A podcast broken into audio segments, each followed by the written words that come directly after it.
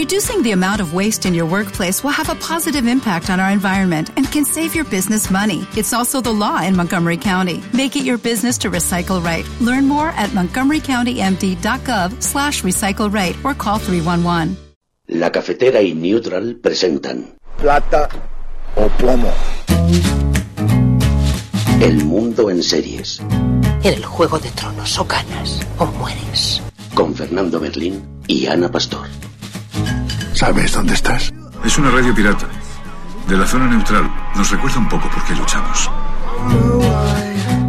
La noche es oscura y alberga horrores. Nada cambia de golpe. Si estuvieras en una bañera que se calienta poco a poco, morirías hervida sin darte cuenta. Estamos juntos. Somos un trío. Nosotros vivimos románticamente juntos. Hola, habla con Walter White. Usted dijo que estaba casi muerto, ¿vale? Dijo que moriría en cualquier momento. Éramos capaces de ser y hacer todas esas cosas porque estábamos informados por grandes hombres, hombres reverenciados. Plata o plomo, el mundo a través de las series de televisión, de los documentales, de las películas, con Ana Pastor Neutral. Ana Pastor, muy buenos días. Muy buenos días. Bueno, esta temporada del cuento de la criada, la verdad es que estaba esperando que me la sugirieras, estaba esperando que me la ofrecieras. Debo decir que con el cuento de la criada me ha pasado una cosa, Ana. Empecé a ver la primera temporada, me fascinó, me pareció extraordinariamente inquietante y desasosegante, pero me fascinó y sin embargo intenté aproximarme a la segunda, no conseguí engancharme y ya me he quedado perdido. Pero lo que sí que estoy oyendo son unas críticas muy interesantes a esta nueva entrega y, y especialmente porque toca algunos palos de los que de los que es interesante con los que es interesante profundizar, ¿no?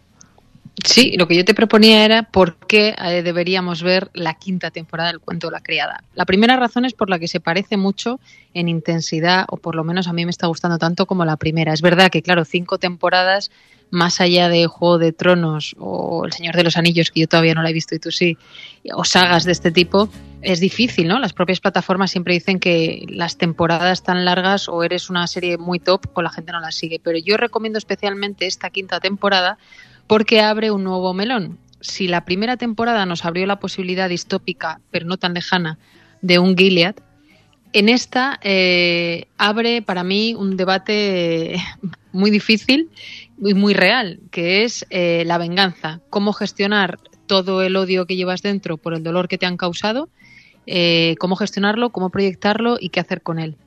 Eso es lo que June Osborne, que es la superviviente, como sabéis, eh, de la serie, que sobrevive a Gilead, donde bueno, llega a ser madre por violación, consigue escapar. Todo esto es a través de las otras temporadas.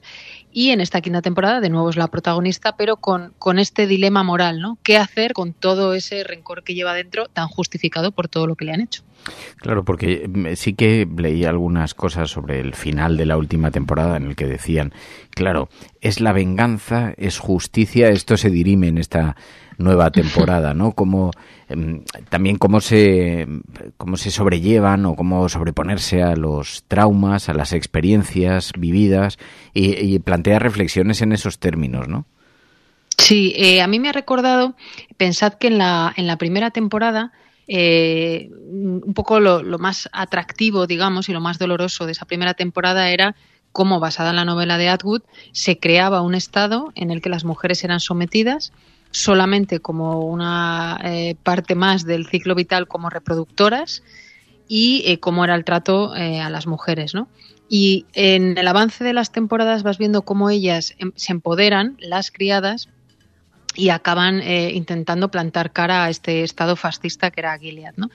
En esta quinta temporada es interesante ver cómo esa mujer mmm, ha conseguido incluso sentar en un tribunal internacional al responsable de Gilead.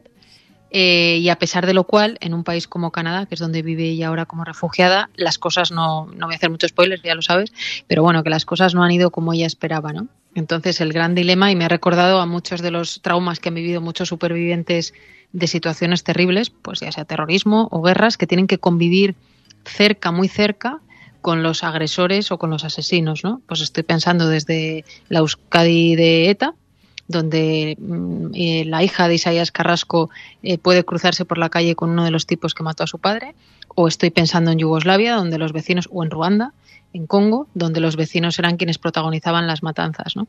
¿Cómo, ¿Cómo gestionas eso? ¿Cómo gestionas convivir con tu asesino cerca y qué te pide a ti el cuerpo? Es verdad que mi reflexión es que pocas veces han ocurrido eh, el ojo por ojo para todo el dolor que mucha gente ha provocado ¿no? en el mundo.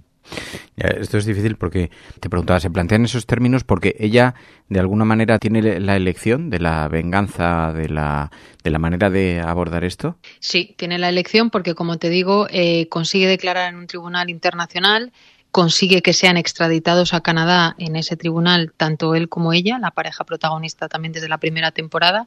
Mm, es verdad que es una serie que todo el rato te hace dudar si detrás del monstruo, sobre todo de, la otra protagonista, ¿no? de, la, de la mujer, eh, de la, digamos, eh, mujer del jefe de Estado, eh, si hay un ser humano y si, y si ese ser humano que puede haber detrás del monstruo puede ayudar a revertir la situación. Cuando la serie avanza y te das cuenta de que no, pues eh, a, veces, eh, bueno, hay quien piensa que la única solución es la venganza y no la justicia si la justicia no te respalda. Y de hecho aparece un debate muy interesante.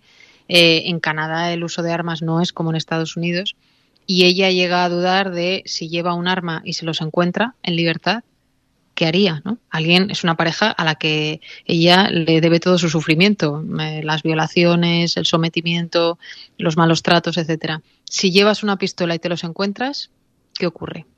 Claro, eh, normalmente planteamos eh, series aquí que inviten a reflexionar sobre diferentes espacios del alma humana, del comportamiento, de que sean series que tengan una lectura más allá. A veces no, a veces son, simplemente entretenimiento, pero eh, aquí te, te, hace replantearte de alguna manera las, las convicciones o, te, lo presenta de una manera, en, fin, que la conclusión es positiva, mm, constructiva. a ver, te lo digo por si abordaron, ¿no? Por si abordaron no la. Sí, sí, sí, me, parece que. No, es, me parece que es un debate muy bueno para, para, la gente de la resistencia, que por cierto, como sabéis, ellas también se llaman la resistencia frente a este Estado fascista. ¿no? Me parece que es un debate interesante porque eh, si a ti la justicia no te funciona y evidentemente eres una víctima, es fácil que tires por ese camino. ¿no? Y también es verdad que en el camino de la venganza puedes elegir muchas, eh, muchos grados, ¿no? Y en el primer capítulo de esta quinta temporada te presenta un, grado salvaje, salvaje, sin hacer mucho spoiler, pero al nivel animal, de venganza frente a una de las personas también más protagonistas de la serie. Entonces te hace reflexionar, vale, tú eliges ese camino y luego qué? ¿Tú te quedas en paz? ¿Has solucionado algo? ¿Cómo le afecta a tu familia que tú hayas hecho eso? O lo contrario, si tú no lo haces, te quedas en paz. Eh, y luego ella pensad también que, es como un símbolo ¿no? dentro de la resistencia. Si ella toma el camino, hay otras muchas mujeres que lo pueden tomar también. Por tanto, es responsable de que aquello se convierta en la jungla. ¿no?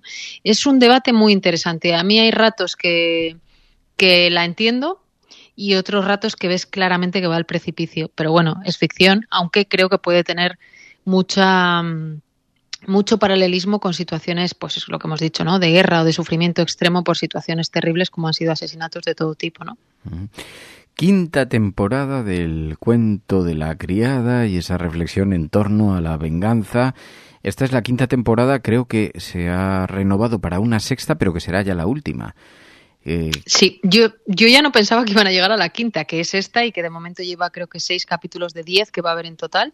Eh, lo que he dicho al principio, yo la estoy viendo con entusiasmo y eso que a mitad, la temporada tres o así, me costó un poquito más, pero esta la estoy viendo con entusiasmo por, porque creo que cómo manejar el odio y la venganza es, un, una herramienta, aunque sea a través de la ficción, interesante para el debate, ¿no? Y bueno, vamos a ver si hay sexta. No pensé que llegaran a esta, pero, pero va a ser interesante. Pensad también que ella dejó una niña en Gilead, una niña que le arrebatan con siete u ocho años y que es madre en Gilead de otro bebé la mayor continúa allí, incluso en la quinta temporada no han podido rescatarla ni siquiera a través de Naciones Unidas, Canadá, etcétera. Es un poco la vida también de los refugiados, ¿no? Cuando huyen de un sitio y a veces no toda la familia les acompaña. Mm, la verdad es que no nos da tiempo a abordar tantas series como hay. Te diré que además ha sido por recomendación de los oyentes que me decían, tienes que ver la nueva de los anillos, la serie. Intenté verla al principio, mm, lo dejé, lo he vuelto a retomar por presión, por recomendación de la audiencia y la verdad es que me alegro porque em, eh, porque nos estamos enganchando un montón. Lo que pasa es que no me atrevo a, a decirte que te... que te- No, que no, te- yo te- voy con mis tiempos, porque como tú quieres que cada semana te proponga algo, y Claro. yo sé que esa está muy propuesta por el buen criterio de la gente que escucha la cafetera, la vamos a abordar, pero me tiene que dar tiempo a verla, porque... Sí, porque además tendrás en fin. que acabar las otras que tienes sobre la mesa. Que eh, Exactamente. De hecho, he tocado de lejos, de lejos, de lejos una que me han recomendado muchísimo, pero me echa mucho para atrás y dicen que lo está petando en Netflix, que es Dahmer, que no me atrevo ni a recomendártela porque yo creo que yo no la voy a ver. Eh, es de un asesino. Eh, y dicen que está funcionando increíble, mucha gente que conozco la ha visto y a mí, sin embargo, me cuesta verla y recomendártela. Así que No, no, fíjate, no. hasta el cuento de la criada. Vamos a, vamos criada pasar me primero por los anillos, si te parece. Vale, Ana Pastor vale. Neutral, gracias. Gracias. Plata o plomo. El mundo en series. En el juego de tronos o ganas o mueres. Con Fernando Berlín y Ana Pastor. ¿Sabes dónde estás?